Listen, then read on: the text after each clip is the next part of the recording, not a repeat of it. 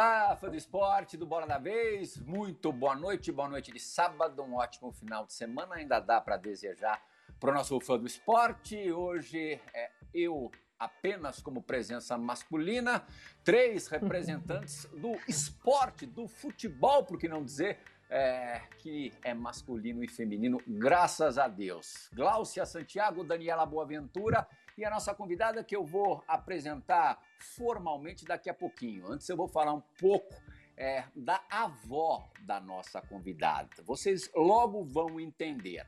A avó da nossa convidada foi uma desbravadora é, e é, é, foi de uma contribuição imensa à cultura brasileira. Falecida no ano passado, aos 99 anos, Lourdes Ramalho, que além de professora, dramaturga, pesquisadora, foi poeta. É, quando a gente era um pouquinho mais jovem, nós quatro, a gente costumava chamar é, a poeta de poetisa, mas esse, esse jeito de chamar caiu totalmente em desuso por, para muita gente, soar de uma forma pejorativa. Então vamos de poeta mesmo, seja homem, seja mulher.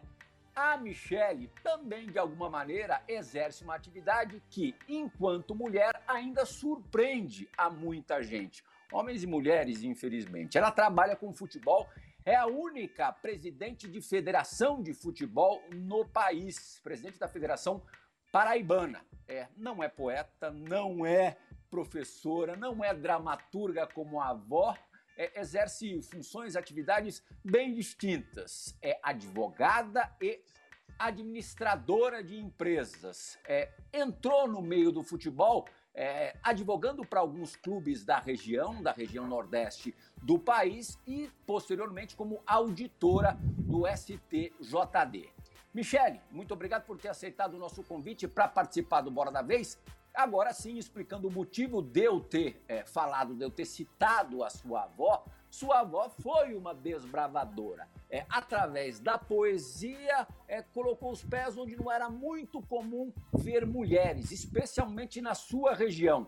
No que, que você se inspira na Lourdes Ramalho, apesar de exercer atividades totalmente diferentes? Boa noite, André. Boa noite, Glaucio. Boa noite, Daniela. Boa noite a todos os telespectadores da Bola da Vez. Confesso que, antes de mais nada, me sinto até emocionada. Vocês me pegaram de surpresa em citar a minha avó. Vocês realmente pegaram no ponto mais fraco, que é o meu coração. E minha avó, na verdade, é, é uma inspiração para mim. Ela sempre deixou, deixou o seu legado, não só para mim, como para toda a minha família. E é muito importante saber que hoje ela está em outro patamar, mas ela continua viva entre todos nós. E a eternidade, como ela sempre me ensinou, é isso: é você passar para um outro patamar de vida, mas você continuar deixando o seu legado para todos aqueles. E que bom, André, que você agora está lembrando ela, está citando ela. Quem sabe é, o, os entrevistadores dos meus filhos, dos meus netos ou bisnetos, e assim que vá se passando.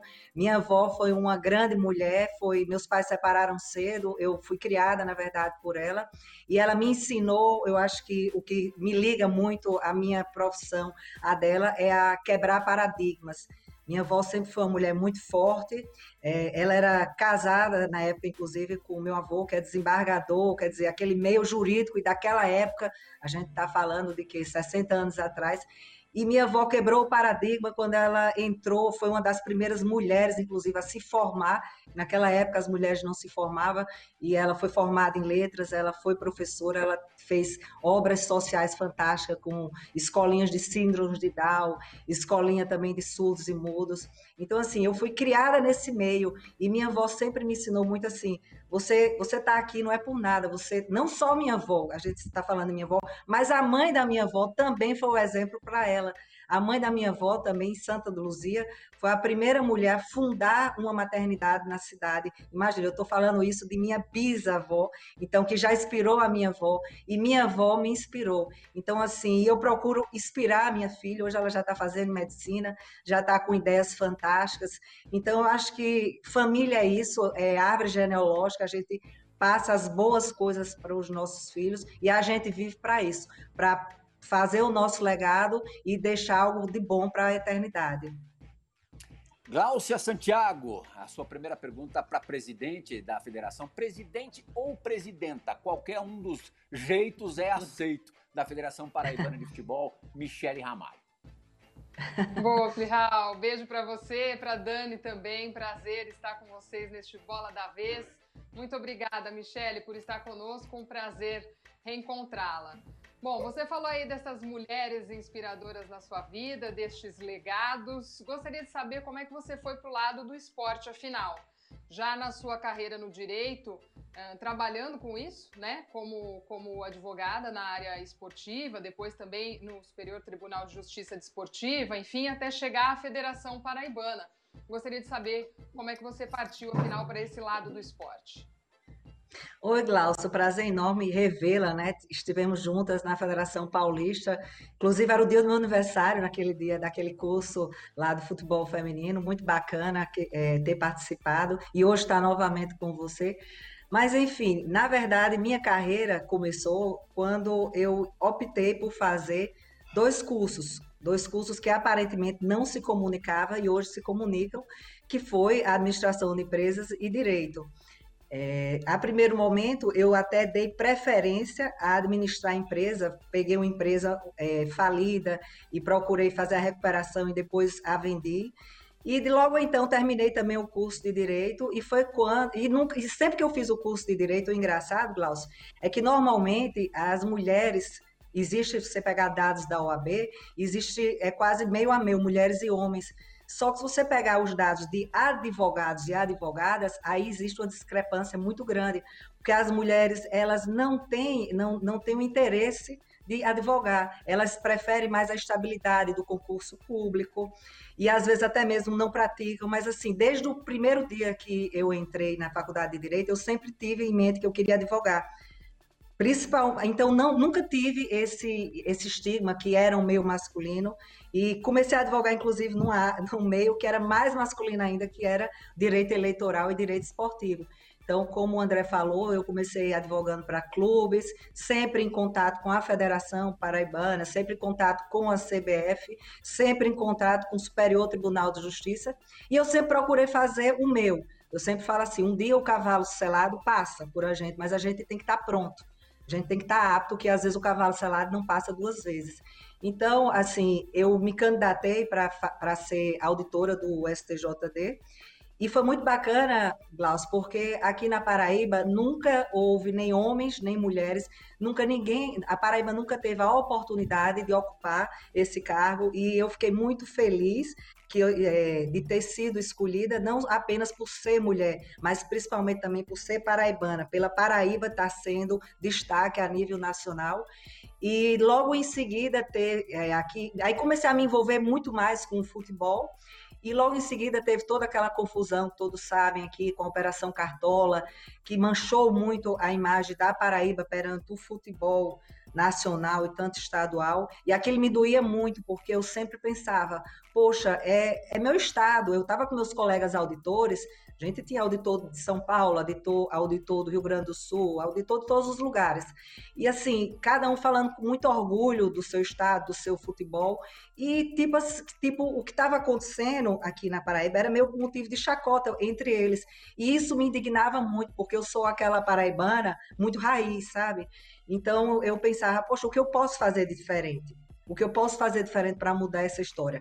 Então foi quando eu me reuni com alguns clubes e alguns clubes conversaram comigo e disse, Michele, a gente está em terra arrasada. Na verdade, antes teve inclusive uma intervenção do STJD é, na, aqui na Paraíba, e o, o doutor Flávio e doutor, doutor, foi Flávio, Flávio Bozô e o outro me deu um agora, meu Deus do céu, ele vai me matar se eu tiver mas eles fizeram, enfim, um trabalho fantástico, um fantástico aqui na Paraíba.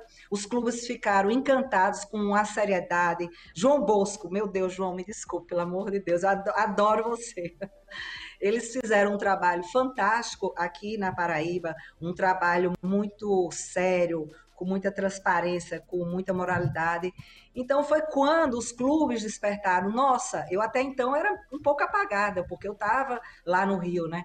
Então eles falaram: Poxa, a gente tem uma pessoa dessa lá por que não trazer para cá? Então foi quando os clubes, alguns poucos clubes me convidaram para fazer uma chapa e dizer, Michele, você poderia sair como presidente, porque você é a última esperança nossa aqui no futebol.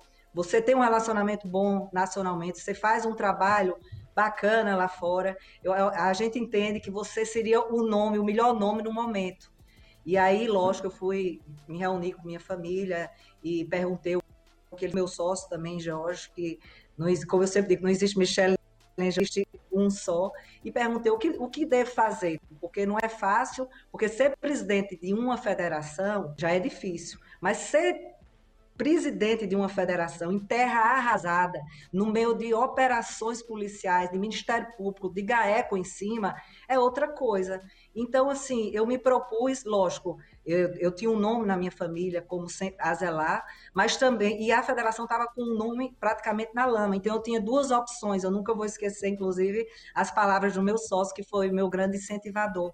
Ele disse, Michele, você pode ir, agora você só tem duas alternativas. Existe o seu nome existe o nome da federação. Ou você traz o nome da federação para o patamar do seu, ou, você, ou se você não tiver cuidado, você cai e seu nome fica sujo como tal da federação hoje.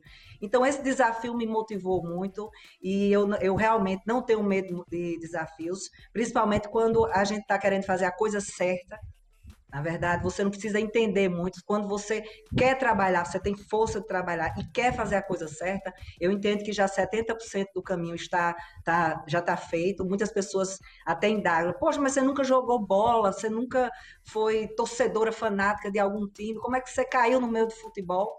Gente, mas talvez por isso que esteja dando certo, porque eu tenho a, a, aquela imparcialidade que para mim me dá, que eu me orgulho muito disso, que os clubes me respeitam muito justamente por essa minha imparcialidade.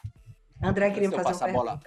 Não, não, antes eu passar a bola para Daniela Boaventura, só explicando ao público nacional o que foi a Operação Cartola, ela se baseou muito é, na investigação de manipulação de resultados no futebol paraibano é, e envolveu, assim, é, de forma muito desagradável, muito negativa, governo, é, polícia militar, imprensa, dirigentes, enfim, todo, assim, muita gente suja no meio com ameaças de morte a promotor de Ministério Público, enfim, nível lata do lixo baixíssimo e foi em meio a essa realidade que a Michele, é, no final de 2018, assumiu a presidência da Federação Paraibana. Daniel. Michele, estou vendo que você não se esquiva de falar dos assuntos que são os calcanhares de Aquiles, né? Você já começa a tua resposta lembrando dessa operação que passava também pela compra de árbitros, né, para manipular resultado, e você não teve uma vida muito tranquila desde que você assumiu a presidência por, por diversos fatores, né? É, teve a operação Cartola, uh, você teve o apoio da Rosilene, que foi a primeira presidente, que ficou quase 25 anos na direção da Federação Paraibana de, de Futebol, e muita gente questiona isso também porque depois ela teve uma condenação por furto de material esportivo, é, uh, tem a questão da pandemia, então você não teve em nenhum momento uma vida muito tranquila, o que parece, olhando de fora. Eu queria pegando essas três coisas, né? É, o escândalo da arbitragem, o apoio da Rosilene à tua campanha e a pandemia, que agora eu acho que é um assunto iminente do nosso tempo e você está tendo que tomar decisões em relação a ela. O que, que, foi o teu maior desafio até agora e como é que você lidou com todos eles para fazer exatamente o que você falou, trazer a federação para a tua altura e não o contrário? Na verdade, é, quando houve a, a, candidatura da eleição, éramos, acho que, se não falar a memória, cinco candidatos. Inclusive, o filho da Roslene também era candidato, o ex-presidente também, cada um tinha, eu era apenas mais uma. Mas existia uma oposição muito forte, inclusive, infelizmente, a, a Eduardo Araújo, eu faço até homenagem a ele, ele foi vítima do Covid, mas ele era um, um candidato forte e a oposição estava esfacelada, e eu fazia parte. Então, é, se, se juntamos à oposição, é, achamos por bem meu nome, a Rosilene me apoiou, inclusive é importante ressaltar que essa época desse escândalo da manipulação não era a época que Rosilene, inclusive, era presidente. Ela não tem, ela não tem nada a ver com esse escândalo. Mas a Rosilene me apoiou sem nada em troca, não só a Rosilene, como a, todas as outras oposições se juntaram para lançar meu nome, senão a gente realmente não iria é, ganhar. Inclusive, ganhei apenas por um voto. Vocês sabem que a, a história da eleição foi bem engraçada, porque, na verdade, houve um empate técnico. E eu não digo que é infelizmente ou felizmente, mas eu iria ganhar, porque eu sou mais velha do que, do que o ex-candidato e teve pelo estatuto tinha que ter o segundo escrutínio e houve o segundo escrutínio na segunda eleição e como se fosse os mesmos voto por voto no segundo escrutínio o mais velho ganharia e eu já estava eleita, mas não sei o que aconteceu, que alguém mudou de ideia, eu sempre dou risada com essa ideia. Alguém mudou de 24, ideia né? e ficou, e pulou para o outro lado. E até hoje eu não sei, te juro a vocês que eu não sei quem foi essa pessoa, não por não ter sido apresentada, é que na verdade já uns 10 disseram que foi, e, até, e a gente não tem como saber porque o voto é secreto. Mas, enfim, isso não vem ao caso, porque afinal de contas, hoje eu sou a presidente de todos, independente de quem me apoiou ou não apoiou. Eu até entendo e respeito aqueles que não apoiaram, porque é muito difícil você apoiar e você votar em alguém que você ainda não conhece o trabalho. Agora, na minha reeleição, sim, as pessoas vão votar. Desde já, já estou já fazendo propaganda que sou candidata, mas elas vão votar consciente, porque eu já mostrei um trabalho aqui perante a eles, perante os clubes, um trabalho real. Então, hoje eles vão poder optar por mim ou por qualquer que seja o próximo candidato, mas sabendo as coisas que eu já fiz e que posso fazer, que entrando novamente na sua pergunta, que infelizmente a pandemia, é, a pandemia me, me barrou. Eu tenho vários projetos sociais, vários projetos é, muito bacanas para tirar da caixa, para tirar aqui da gaveta, mas infelizmente com essa pandemia existe uma questão que chama-se saúde, e a gente não pode abrir mão da questão quando se envolve saúde. Então, o protocolo, você sabe, o protocolo da agência se assemelha ao da CBF, numa federação que tem condições é, infinitamente menores, mas o protocolo de segurança é uma coisa que nenhuma federação abre mão. No Brasil inteiro, todas as federações cumprem com o seu protocolo de segurança, que são exames dos jogadores é, antes, de cada, antes das competições. Então, o que a gente faz para os clubes da primeira divisão, a gente não pode mudar com segunda nem com amador, então a pandemia atrapalhou muito, porque você vê, o ano passado eu terminei, é, quando voltou o futebol, eu terminei a primeira divisão e fui, tive a reunião da segunda e a segunda divisão botou a conta no papel e viu que não tinha condições de cumprir um protocolo tão exigente. E a gente não tinha patrocinador. André, é muito difícil. Eu tô, eu, eu tô plantando ainda. Os frutos eu só vou colher bem depois, porque primeiro eu tô, minha missão é limpar essa imagem da federação, é fazer com que pessoa, as pessoas acreditem que o programa Bola da Vez acha interessante me convidar para fazer uma entrevista, que um patrocinador acha bacana colocar o nome dele dentro do campo. Então é um, é um trabalho muito lento, é quase que um trabalho de formiguinha, mas que se tem resultado, mas não são resultados imediatos. Então, a, a gente sempre se bate nessa questão de patrocinadores, porque eu, eu lembro eu lembro de uma coisa que acho que inclusive isso foi uma das dos meus maiores incentivadores a me candidatar como presidente, que certa hora um patrocinador que estava para fazer um patrocínio para todas as federações, era um projeto regional e eu estava, por acaso, na reunião, eu ouvi quando o patrocinador falou: olha, eu topo fazer para todas as regiões. Acabou que ele nem fez, mas, mas eu só não quero uma coisa, a Paraíba. Então isso me doeu muito quando ele falou isso. Eu disse, mas por que só não a Paraíba? Ele falou: não, porque eu não quero atrelar o nome da minha marca, que é limpa, a uma coisa que está suja. Então eu, eu topo fechar o Nordeste agora a Paraíba eu prefiro deixar de fora. Exatamente em, cima, exatamente em cima disso, Michele, é, vocês estão é, naquela fase que não basta ser correto, fazer as coisas de forma legal. É preciso parecer correto, né? No meio do ano passado, é, a Globo, através do Esporte Espetacular, um programa super importante na grade da Globo, noticiou que colaboradores da, da federação fizeram uso indevido do auxílio emergencial é, inclusive a vice-presidente, a Talita Gomes, neta da Rosilene. É, eu queria, eu, na, na, época você é, disse que eram atitudes individuais que você não tinha como ter controle aquilo, fugia ao seu controle como presidente da federação. que providências que você tomou, já que é necessário, como você acabou de falar, não só ser correto, como parecer correto? Olha, esse caso, inclusive, está sendo julgado pelo Comitê de Ética da CBF. Já foi, já foi feito, tô, já passei para eles tudo. E, na verdade, eu sem querer fazer a defesa e já fazendo, até porque eu acho que cada um é responsável pela sua defesa e por suas atitudes. É, eu nunca recebi esse auxílio, nem ninguém da minha família, e quero deixar bem claro que, inclusive, o auxílio dado pelo governo, que eu poderia ter é, recebido para os funcionários da federação, eu não quis, porque eu entendi que naquele momento a federação podia suprir com sua folha de pagamento e seria mais importante deixar o dinheiro livre para as pessoas mais necessitadas. Então, a federação em si, ela não que ela não usou a sua prerrogativa de pegar o auxílio para seus funcionários. Então, quando houve essa denúncia da Talita, do outro funcionário do Gerson, eu também entendo um pouco deles que às vezes assim é complicado você ter uma, uma avó que tem condições financeiras, você ter um tio, é, você vê que teve também com as irmãs do Hulk, né? Que, ah, porque a irmã do Hulk pegou, mas a gente tem que ver a realidade também de cada um. Eu, eu, eu acho que se ela pediu, ela estava dentro dos padrões, não é porque ela tem fa uma família com condições financeiras que essa família realmente dá a ela.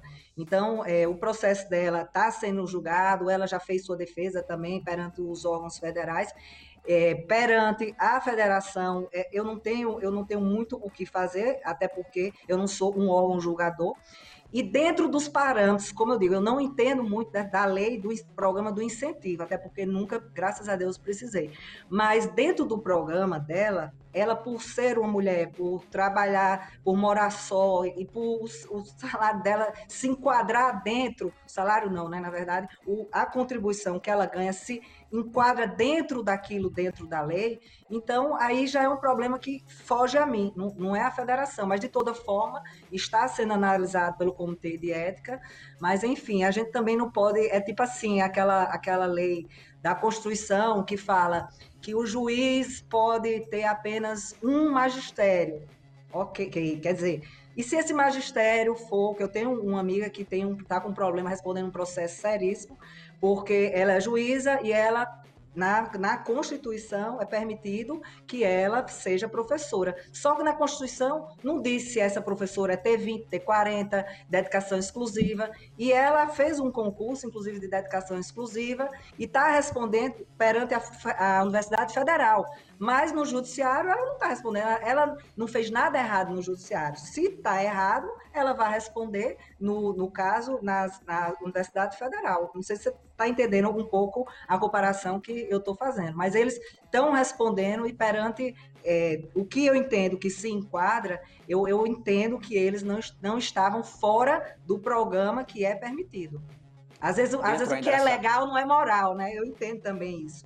Talvez tenha dado essa repercussão por ser neta da Rosilene, mas às vezes uma coisa não quer dizer outra. Dentro dessa mesma reportagem, a, a Talita sustentou o discurso de que teria direito ao auxílio, mas também disse que abriria a mão do auxílio, na verdade, devolveria o que pegou, o dinheiro que pegou do auxílio. Gláucia?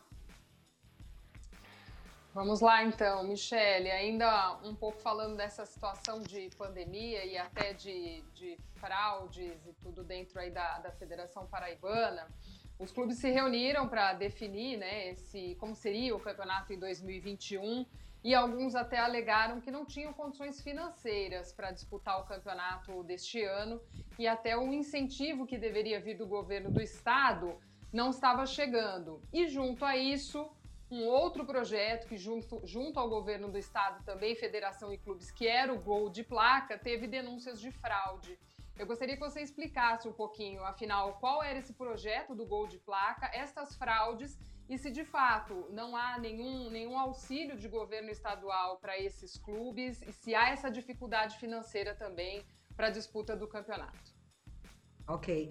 Glaucio, a dificuldade financeira existe. Realmente os clubes não estavam com condições de iniciar. É, na verdade, nós estamos tirando aqui leite de pedra. É por isso que eu digo a Paraíba é muito forte nesse sentido, porque eu, sinceramente, se fosse presidente de clube, eu, eu acho que eu não participaria, porque fazer futebol e futebol profissional é caro, a gente sabe, e tem que ter ajuda, e realmente eles não, não tiveram ajuda. Mas eu só quero corrigir no que diz respeito que esse auxílio nunca teve a ver com a federação. É, na verdade, é um auxílio direto entre governo e clubes. A federação não participa, a federação não tem nada a ver com nenhum desses, nem o programa Gol de Placa, nem a nova lei de incentivo fiscal que foi feita agora em 2019. Então, existe realmente uma suposta. Quando eu digo suposta, é porque às vezes a imprensa gosta de noticiar que existe a fraude. Eu digo suposta porque eu só acredito quando tiver um parecer jurídico e que tiver realmente comprovado que houve uma fraude. Então, existe uma, um suposto indício de fraude que em 2019 que o, o governo pegou isso, usou a esse pretexto para um novo programa que chama-se Lei de Incentivo Fiscal. O governo fez um novo programa, que na verdade esse daí é a troca do por ICMS, não, não, é mais troca de cupom, porque na verdade é, é, bem complexo. O que existia antes era o seguinte: os clubes eles tinham a, a, obrigação de colocar o nome na camisa, representar nacionalmente o governo, o governo do estado, é, fazer faixas, tudo que é, sempre está falando, é, governo, fazendo ações dentro do campo. Então, tudo, tudo que foi pedido, os clubes fizeram. Inclusive, é um programa de incentivo fiscal, por quê? Porque naquela época de 2017, 18, 19, era obrigado você pegar um cupom fiscal e trocar por um ingresso. Então, como foi na época que estava-se uma campanha para se pedir cupom fiscal, o governo incentivou para que os clubes incentivassem as pessoas, por exemplo, eu vou abastecer meu carro, em 2017, eu confesso que eu não pedia nota fiscal. Hoje eu peço, mas eu não pedia nota fiscal. Mas na hora que você tem um jogo que você quer assistir, você faz, ei, me dá a nota aqui, tira a nota que eu, que eu vou trocar pelo ingresso. Então, essa parte também ocorreu. Os clubes pegaram as notas, só que aconteceu que houve um adendo é, depois e, os, e o governo exigiu que nessa nota, em 2000, não sei ao exato, que não, não era na minha época, acho que 2017, 2019, é, os clubes colocassem o CPF na nota. Só que isso os clubes já tinham milhares de notas guardadas, que já tinham sido trocadas, e o CPF não é como hoje, que é uma coisa automática, que você vai fazer uma compra no supermercado e faz, me dá o CPF para colocar na nota. Antes as pessoas tinham até um tabu de dar o CPF, porque fazia, nossa, vai dar os, esse CPF, vão fazer o quê com meus, meu CPF? Minha mãe mesmo ainda é das antigas, ela não gosta de dar CPF de jeito nenhum. Então, assim, foi se exigido depois que colocasse o CPF nas notas. E aí sim, aí onde entra a questão da denúncia, que aí os CPFs foram colocados todos de caneta. E aí eu acredito que a denúncia é que houve, olhou-se um banco de dados e foi se colocado, e nesse CPF realmente tem CPF de pessoas que já estavam mortas e que estavam lá. Então, existe essa de algumas notas, alguns CPFs, e que os clubes, na verdade, já estão, como eu posso dizer, já estão sendo julgados sem sequer, isso é o que, me, que eu, eu fico indignada, sem sequer ter o direito de defesa. Ninguém sabe, mas os clubes nunca tiveram o direito de defesa. A ampla defesa e o contraditório ainda não foi dado aos clubes. Os clubes precisam se defender. É, todo mundo precisa saber da história do, dos clubes. O que existe é uma denúncia do Ministério Público e que ainda que vai ser apurada, que ainda não foi julgada e que os clubes têm o direito de defesa e, de, e o devido processo legal, mas que infelizmente os clubes já estão rotulados como condenados. E por isso eles não recebem essa, esse novo programa de, da lei de incentivo do esporte, o que eu lamento profundamente é, é, mais uma verba que não chega, né? E você falou, é. Michele, do, do, da dificuldade de botar os teus projetos em prática por conta da pandemia. Agora tem um campeonato estadual para começar em meio à pandemia, tentando seguir os protocolos, como você já colocou bem. Agora, esses protocolos, eles também custam dinheiro, né? É, eu queria é. saber como é que é hoje a relação da federação com os clubes, no sentido de auxiliar e cobrar, porque eu entendo que seja uma via de mão dupla e como é que está o teu sentimento para agora a realização do Campeonato Paraibano? Se você acha que tem condição de fazer isso, tem segurança? Eu estava lendo que parece que o Ministério Público só liberou um estádio por enquanto. Queria que você contasse para a gente em que pé está essa decisão. E só mais uma coisinha, só para finalizar a última pergunta, uma coisa que eu sempre falo para os governantes, para todos os governos, Eu acho que o Ministério Público ele tem o dever de fiscalizar e tem o dever de denunciar. Ele está corretíssimo de ter feito a denúncia, corretíssimo de ter feito a fiscalização.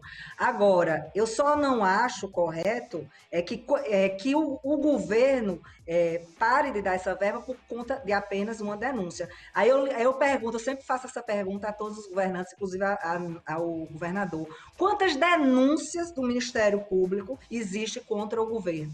Milhares. Existem em todos os governos, existem denúncias do Ministério Público. Aí eu pergunto, e o governo federal para de, de mandar as verbas para os, os, estaduais por conta dessas denúncias? Não. Então, essa eu só queria finalizar assim com esse questionamento, mais uma vez, é, é uma apelação para os clubes e que as pessoas não julguem os clubes apenas porque existe a denúncia e que e deem o direito da ampla defesa deles. Agora, entrando na sua pergunta da pandemia, é, eu tô, esse, o que nós estamos fazendo é um trabalho assim muito, muito bacana, muito gostoso entre a federação e os clubes. É, a começar, é, André, uma coisa interessante que uma que, acho que vocês não perguntaram, um dos meus maiores receios que eu tinha na federação quando eu entrei era o famoso conselho arbitral. O conselho arbitral aqui da Paraíba, às vezes passava dois dias, viravam mesa, batiam no outro, já teve briga de murro porque cada clube queria puxar para o seu, e às vezes o clube entendia que a federação estava pendendo para time A, para time B, que estava dando regalia para um e tirando de outro. Então, assim, eu tinha realmente um horror ao, ao dia do conselho arbitral. Foi um dos dias que, assim, eu tomei duas vezes, respirei antes de entrar, eu até agradeço demais a, a CBF, porque eu fui até eles e estava um pouco desesperada, que era tudo muito novo. Eu entrei no mês, no outro já tinha esse famoso conselho arbitral. Eu digo, vão virar a mesa em cima de mim. Então, eles me cederam, é, Manuel Flores, vocês devem conhecer. Eu agradeço demais essa ajuda da CBF e também Manuel Flores, foi meu mentor a como realmente lidar com esse conselho arbitral. E aprendi muito nesse conselho arbitral e os próximos, já fiz mais dois, não, não precisei dessa ajuda. E uma coisa que era decidida em dois dias de muitas brigas, hoje a gente vai praticamente para fazer um almoço, uma confraternização. O nosso conselho arbitral hoje, isso eu tenho muito orgulho, uma das coisas que eu tenho orgulho de falar, é que virou um momento de confraternização. Não existe mais briga, não existe mais divergência. Todo mundo sabe que o, o interesse da federação é o interesse de todos. Quando eu digo interesse de todos, eu vou contar um pouquinho para vocês o que eu fiz para tentar ajudar os clubes agora né, no meio dessa pandemia. Uma das coisas são as testagens, né, que eu, que eu não abro mão. Então, eu já me reuni com todas as prefeituras onde vão se realizar os jogos e graças a Deus as prefeituras foram muito parceiras e as, as prefeituras cederam os testes para os atletas, inclusive não só para os atletas, como para os atos, para, até para a própria imprensa. Então, eu agradeço todas as prefeituras que não estar numerando aqui, mas enfim, isso foi uma das coisas que eu fiz para ajudar. E uma das, eu acho que a maior, o maior gol que eu fiz nesse, nesse, nesse novo campeonato, que foi uma coisa muito legal, muito bacana, é que a questão da transmissão eu, como não vai, não vai ter torcedor e como é, os clubes estão com pouquíssimos patrocinadores, a gente está apostando tudo. Os clubes confiaram na minha ideia e eu acho que vai dar certo. Aqui existe o sistema de, de rede de comunicações muito forte, então eu me juntei a esse sistema, que são vários, que abrange rádio, televisão, jornais, e a, me juntei a esse sistema e perguntei: vocês topam transmitir os 34 jogos em TV fechada, fazer uma coisa bacana para que não caia?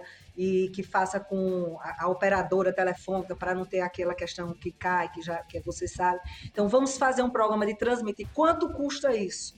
Então o valor era um valor considerável. E, e a proposta que eles me propuseram foi o seguinte: olha, não tem problema, a gente faz, a gente vende os pacotes fechados e quando a gente cobrir a produção, a gente começa a divisão. Aí eu fiz, não, eu vou fazer o seguinte, eu estou atrás de um patrocinador, ainda não chegou, mas vai chegar se Deus quiser. mas o patrocinador, na verdade, a federação se propôs a bancar toda a produção, toda a produção do sistema de transmissão vai ser paga, vai ser custeada pela federação e toda a questão da da logística do borderô, que é a arbitragem, pessoal de apoio, que é pago pelos clubes em todos os regulamentos. A federação também se propôs a pagar com mediante esse patrocínio e na verdade o que diz respeito à transmissão Se hoje, hoje é, o lançamento foi essa semana, vendeu no primeiro dia 400 pacotes. Então, esses 400 pacotes já estão entrando como lucro lucro que vai ser dividido de que forma? É, eu gosto de falar porque é, tudo é muito transparente, todo mundo sabe as contas da federação como que é. Então vai ser 100% daquilo, 10% do, do que for vendido vai para a federação, 10% vai para o sistema TV, visto que ele não está tendo é, custo nenhum, que a federação já vai estar tá custeando, e os outros 80% das vendas irão para os clubes, da seguinte forma: é, vai ter lá o, campo de preencher, o é, torcedor do coração, aí você vai colocar lá 13, Botafogo, Campinense. Então, quando você preencher, metade daquele valor vai para aquele clube que o seu torcedor está assistindo, e a outra metade vai para um fundo que será repartido perante todos. Então, assim, eu estou apostando muito nessa ideia, porque, na verdade, é, eu acho que é a única ideia que tem realmente para salvar e para ajudar os clubes, e eu acho que meu papel como presidente da federação nada mais é do que procurar ajudar e, te, e tentar ver é, a bola realmente rolar aqui na Paraíba.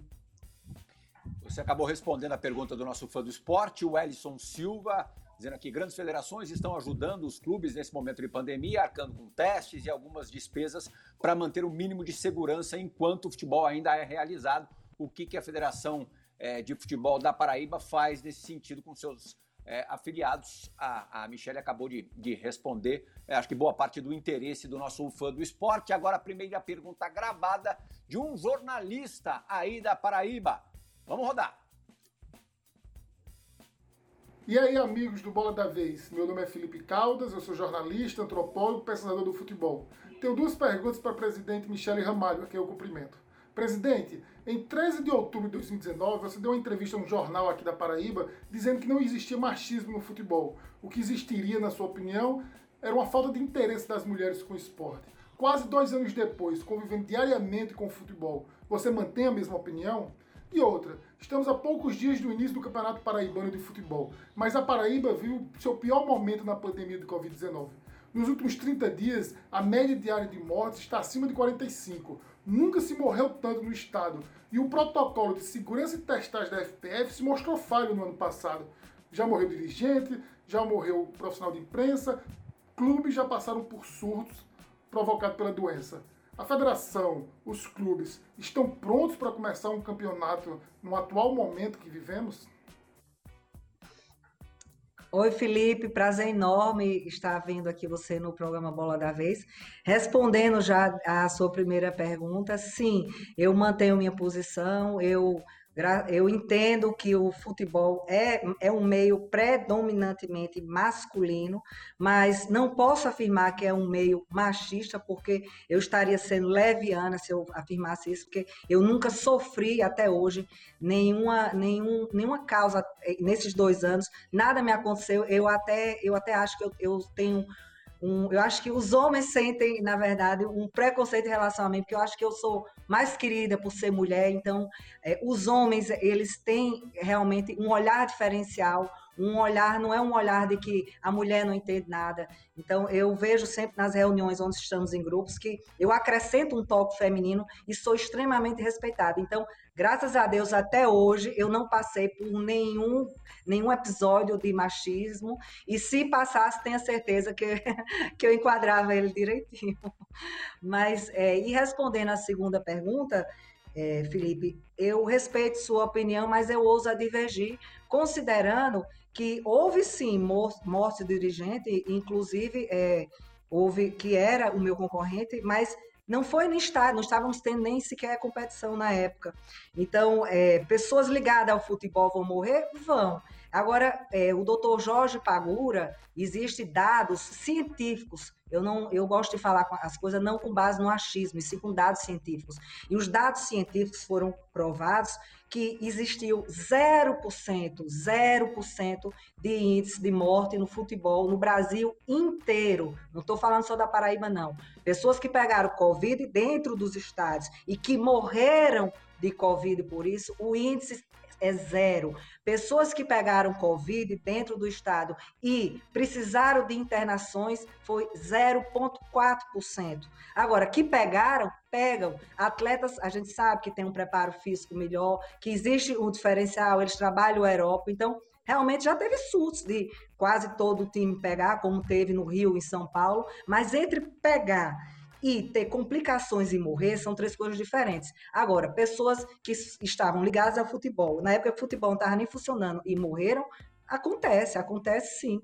Mas isso, isso é normal assim, é normal dentro do anormal, digamos assim, né? O que, eu, o que me atém à sua pergunta, que eu entendo também, é se acha correto que no meio dessa pandemia é, retomamos, na verdade, é iniciamos, né? Porque ainda não, não, não começamos ainda o futebol, mas eu entendo que sim, eu sou uma das pessoas defensoras, que o futebol é economia, e jogadores são trabalhadores, como qualquer um de nós, e os jogadores é, movimentam a economia, os jogadores precisam do emprego, os torcedores são os consumidores, e eu não acho justo toda a economia voltar e a economia do futebol ficar parada.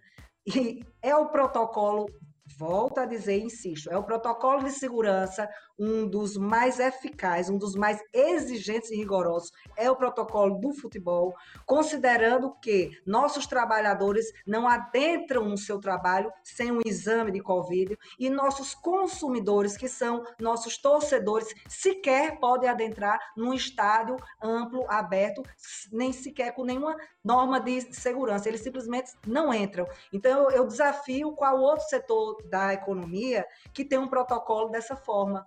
Vamos lá, vamos para vamos shopping, vamos para fábricas, vamos para empresas de ônibus. Quem tem um protocolo tão rigoroso quanto o futebol? Então, por, considerando isso, eu, eu também defendo sempre o seguinte: se for para parar, vamos parar todos, ok.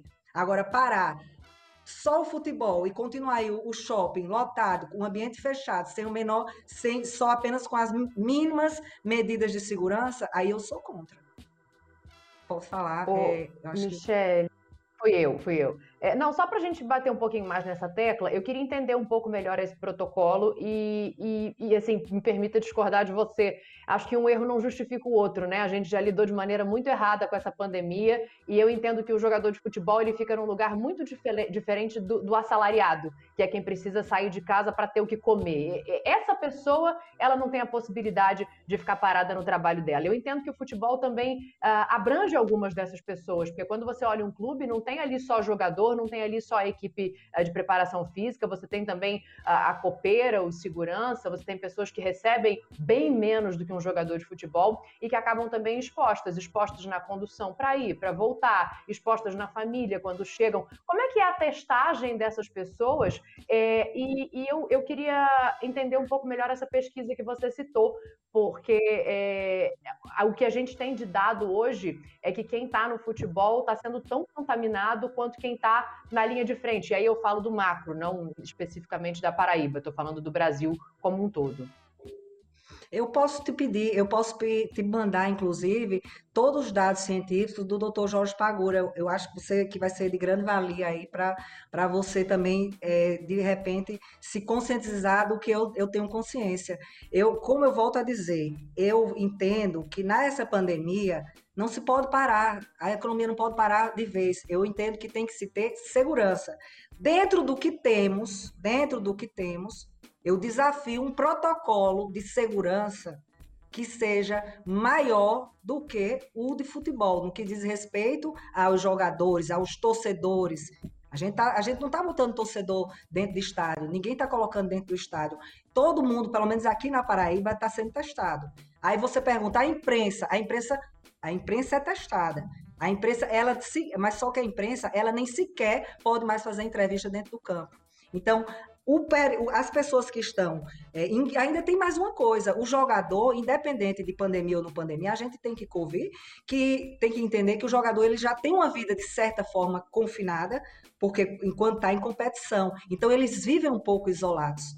Então, eu, eu gostaria de saber qual foi o jogador de futebol, quais foram os jogadores aqui no Brasil que pegaram Covid dentro do campo e morreram porque eu realmente desconheço. Eu, eu, eu posso estar, me desculpa até a minha ignorância, mas eu desconheço. Quando eu digo que eu entendo que deve voltar, é porque eu vejo tudo voltando e eu não acho justo o futebol ficar parado. É uma opinião minha.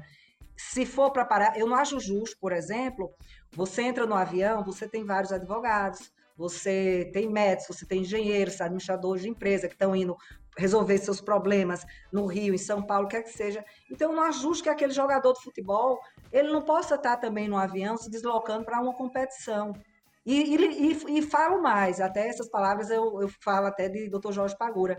Eu entrando no avião, ainda bem que eu já tive Covid, mas eu entrando no avião, eu me sinto até mais confortável de sentar perto dos jogadores do que do geral, porque os jogadores, pelo menos eu sei, que no geral todo mundo exige no protocolo que sejam testados. Então, se eles estão ali, com certeza eles estão em competição, eles estão testados. Então, essa é minha opinião. Agora, eu respeito a divergência. Agora, presidente, só uma... eu também tive Covid, não podemos dar mole do mesmo jeito, né? Só para ficar é, é. bem claro, é, continuamos expostos ao vírus é, quase que da mesma maneira, pelo que a gente tem ouvido aí de, de cientistas, gente da área. Glaucia, a gente tem 47, 46 minutos de programa, é, mais uns 12, 13. A tua pergunta, você quer fazer agora ou esperamos um, um break? Posso fazer agora, que é para não perder claro. o gancho do nosso companheiro, que entrou com a pergunta aí, nosso colega lá da Paraíba também. Michele, chama muito a atenção essa tua declaração de não ter encontrado o machismo no meio do futebol, que é um meio ainda muito masculino, como você mesmo colocou. Fico contente que, para o seu lado, você encontre mais respeito do que a desconfiança, do que essa coisa de ter que provar a sua competência no dia a dia. Em cima disso ainda, gostaria de saber qual que é o trabalho da Federação do Futebol Feminino e como é que é feito esse trabalho, se encontra ainda uma resistência. Porque a gente sabe bem que o futebol feminino ainda encontra resistência em clubes, mesmo que haja aquela obrigatoriedade de ter a, a categoria feminina também no seu futebol. Mas como é que tem sido esse trabalho com os clubes? Se tem essa resistência, se tem uma aceitação? Como é o futebol feminino da Paraíba?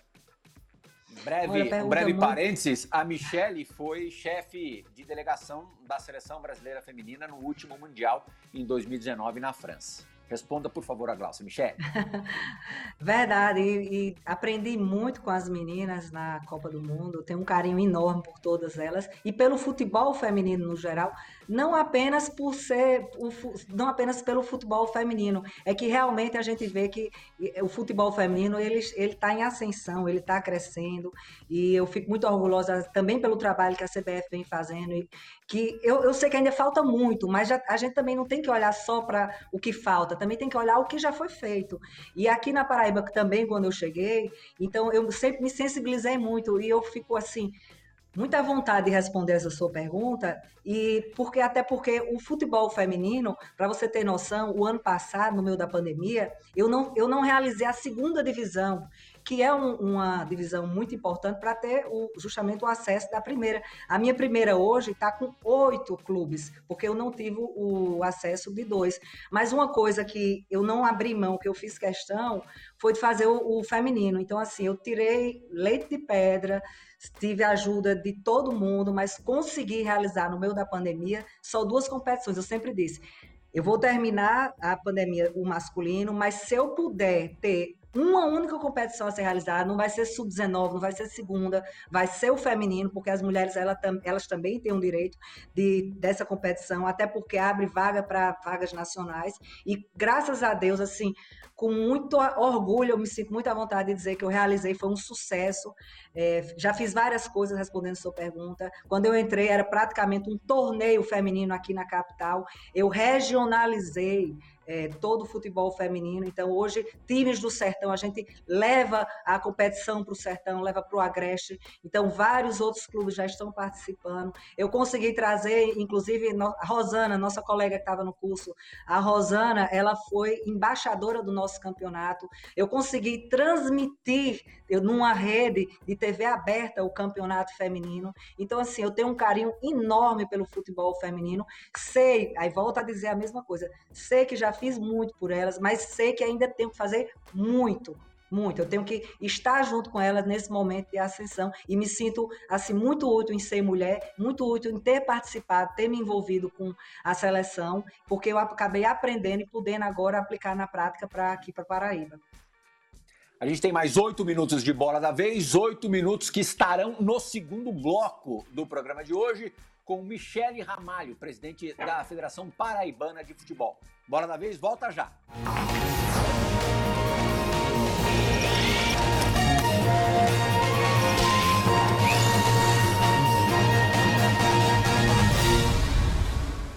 Fala Plihal, um prazer estar participando aqui do programa Bola da Vez, cumprimentar a presidente Michele Ramalho, a quem eu já tive a oportunidade de entrevistar algumas vezes.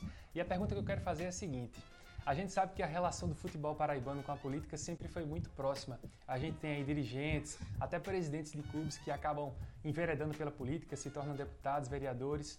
E eu queria saber de você, presidente Michele Ramalho, se você tem pretensões políticas em 2022 ou mais para frente, é, se você acha que a sua gestão na Federação Paraibana é, pode ser boa para você almejar um cargo político em 2022, queria saber a sua opinião a respeito disso, como é que você enxerga o seu futuro, se existe um futuro político aí pela frente. Muito obrigado e até a próxima. Só rapidinho agradecendo a pergunta do, do Luiz, é, no primeiro bloco, para quem por acaso não estava acompanhando, a Michele deixou claro que quer se reeleger presidente da Federação Paraibana de Futebol, o que não a impede de também vislumbrar cargos políticos. Por favor, responda ao Luiz Eduardo, Michele. Luiz Eduardo é um querido, gosto muito dele, um prazer enorme estar vendo ele aqui na, no programa Bola da Vez. Mas realmente a minha pretensão política e minha carreira política no momento, eu, eu penso, é justamente na Federação Paraibana de Reeleição. Existe, claro, especulações são grandes. Eu acho que, é, até porque, viu, André, eu tenho, algum, eu tenho uma mania que alguns dirigentes não têm, é que quando tem torcida, eu sempre fiz isso. Eu gosto de entrar no meio de todas as torcidas e ir no campo. Eu gosto de sentir meu termômetro ali é, é justamente, são as torcidas. Então eu vou nos clubes é, divergentes, eu vou no 13, Campinense, Botafogo, Atlético, seja qual for, eu gosto de entrar e gosto de olhar nos olhos da torcida para ver o que, o que ela está vendo do meu trabalho. Então, assim, Normal, graças a Deus eu tenho muito orgulho que nunca, até hoje, não levei nenhuma vaia, sempre fui aplaudida, tive uma recepção incrível. E já teve alguns políticos que, que vieram com ciumeira de perguntar: Poxa, você vai ser política, mas se serve de consolo, teve eleição agora para vereador, para prefeito, vice. Eu não me filiei a nenhum partido, eu não tenho nenhum partido político que eu seja afiliado. Especulações, volto a dizer, existem. Eu acho que quando a gente faz um trabalho bacana, que a gente ama, que a gente se dedica como eu faço, então é, é claro que os leques se abrem. Mas, respondendo a pergunta no dele, futebol, no momento, o então, meu foco é. No futebol, é, qual é a sua meta? Lá na frente, ah, seu plano de voo é para chegar onde? No, presidente da FIFA, que tal? o céu é o limite. Claro, plano sonhar, a gente tem que sonhar alto, né? Se a gente não sonhar alto, a gente não pega. Ó, oh, o Gianni Fantino. Você com o Infantino. Ai, você sabe da de Infantino que eu vou contar, que vocês vão gostar. De repente, vocês depois Conte. pegam no Google um vídeo. É muito bacana isso. É, eu estava no congresso, foi um congresso em Paris, feminino, e eu fui representando o presidente Rogério Caboclo. E o Gianni Fantini, isso que é bacana, como são poucas mulheres, o Gianni Fantini, quando olhou, Michele, ele já, já me conhece, porque ele já teve algumas vezes na CBF. E aí eu fiz, aí eu tinha acabado, tinha uma festa de um clubezinho do interior daqui, era de, até esqueci, acho que é, esqueci. Hoje eu estou com a mente meio ruim, lá do Sertão, da Paraíba do, da segunda divisão. E era um aniversário. O João do, do Bosco vai ficar feliz, a senhora não esqueceu só dele. É. Aí Aí eu cheguei para o presidente Fantini, aí o, o, presidente ligou e disse: Mas, presidente, meu aniversário aqui, a senhora não vai estar aqui, eu gostaria tanto, meu sonho, eu, eu preparei um palco para lhe receber, mas é porque houve um motivo de força maior. Aí ele fez: Então faça um favor, grave um vídeo dando os parabéns a mim, dando os parabéns ao dia do aniversário. Aí eu fiz: Peraí. Aí eu vejo Diane Fantini, eu falei: Diane, vem cá faz um vídeo aqui para mim, dando os parabéns a esse time, que eu acho que ele vai gostar mais do que eu. Então, existe esse vídeo que eu pedi ao Gianni Fantini, dando os parabéns a esse clube do Sertão, e que foi muito bacana, e eu tenho o maior respeito pelo trabalho também do Fantini. Quando eu tiro a brincadeira de ser presidente da FIFA, é porque, na verdade, a gente a gente, quando faz um trabalho correto e bacana, a gente não pode pensar pouco. Lógico que às vezes a gente alcança ou não alcança, mas a, a, minha pretensão, na verdade, maior é organizar esse futebol bem aqui da Paraíba, ver um time sendo destaque na Série A, na Série B. Um, um sonho eu já realizei, é, que foi a questão da arbitragem. Eu agradeço, inclusive, a Arthur Alves por ter me ajudado, que foi o trabalho, quando eu entrei, o coração, acho, todas as federações é, no que diz respeito à arbitragem. Quando eu entrei, eu estava em terra arrasada. Inclusive, meu primeiro campeonato, muita gente não sabe, eu não usei os árbitros da Paraíba. É, Leonardo Garcia, um príncipe também, um fofo. Então, assim, eu peguei, tive muita ajuda dele também nessa questão de me ajudar com os árbitros, porque eu estava no meio de uma operação cartola, um monte de árbitro denunciado, e eu precisava fazer um campeonato de credibilidade e que não, não, for, não tivesse nenhum arranhão. Então, foi fornecidos vários atos, agradeço também Sergipe, que também me ajudou muito com a arbitragem. E já no, enquanto isso, eu tive um ano para fazer uma escola de preparação e capacitação de novos atos. Então, meu segundo campeonato, sim, foram com os aços paraibanos, e muita gente não sabe, os aços paraibanos estavam na geladeira por três anos quase, já tinha quase três anos que eles não optavam campeonatos é, brasileiros, e, e, com razão, né? E eu agradeço também Leonardo Gaciba por hoje, por ele ter a sensibilidade de ver a nova gestão, e hoje nossos atos estão apitando, inclusive na Série A. Presidente, a gente tem dois minutos. Vou pedir para a Gláucia e a Dani tirarem para o ímpar para ver quem faz a, a, última pergunta no Bola da Vez Fica à vontade, Dani, pode ir lá. Não, eu vou voltar, eu vou voltar na questão que eu acho que é uma questão que pega a gente, né? Quando a gente fala de machismo e a gente que trabalha com futebol, é, eu, pelo menos desde que entrei, é, eu sinto muito o machismo velado. É, o machismo nem sempre ele precisa ser explícito, nem sempre ele precisa ser num desrespeito claro. Então, às vezes, ele vem muito na estrutura da coisa. E você fala agora em ser presidente da FIFA. Eu acho o máximo, eu torço para que você chegue lá com competência para fazer um trabalho bem feito e prestar um serviço, porque é isso que a gente espera das mulheres e dos homens que são capacitados para ocuparem esses cargos, né? É, e aí eu vou voltar nisso para pegar das tuas conversas com as meninas da seleção, para pegar da tua conversa com a tua filha que você falou que tem, o que, que você passa para a sociedade, para quem está no teu entorno, sobre o machismo, já que você diz que não sente ele, pelo menos no cargo que você ocupa hoje? Olha, um minuto para a resposta, presidente. Um minutinho. antes, de, antes de mais nada, eu entendo que as mulheres ela, elas não devem ficar se rotulando de homens, de mulheres, de gênero. As mulheres elas têm que serem capazes, elas têm que estarem capacitadas para quando um homem vir falar alguma coisa, ela botar o dedo na cara dele e dizer: Não, por que você está falando? De onde você tirou que você é melhor do que eu? Então, antes de mais nada, as mulheres têm que fazer o dever de casa delas para poder ser melhor do que os homens. Eu, eu, eu penso assim. E eu faço assim. Presidente Michele, muito obrigado pela, pela entrevista. Agradeço demais também a Daniela Boaventura, Gláucia Santiago e, lógico, agradeço ao nosso fã do esporte pela parceria, pela companhia, acima de tudo, nessa última hora. Bola da vez retorna no sábado da semana que vem. Tchau, gente!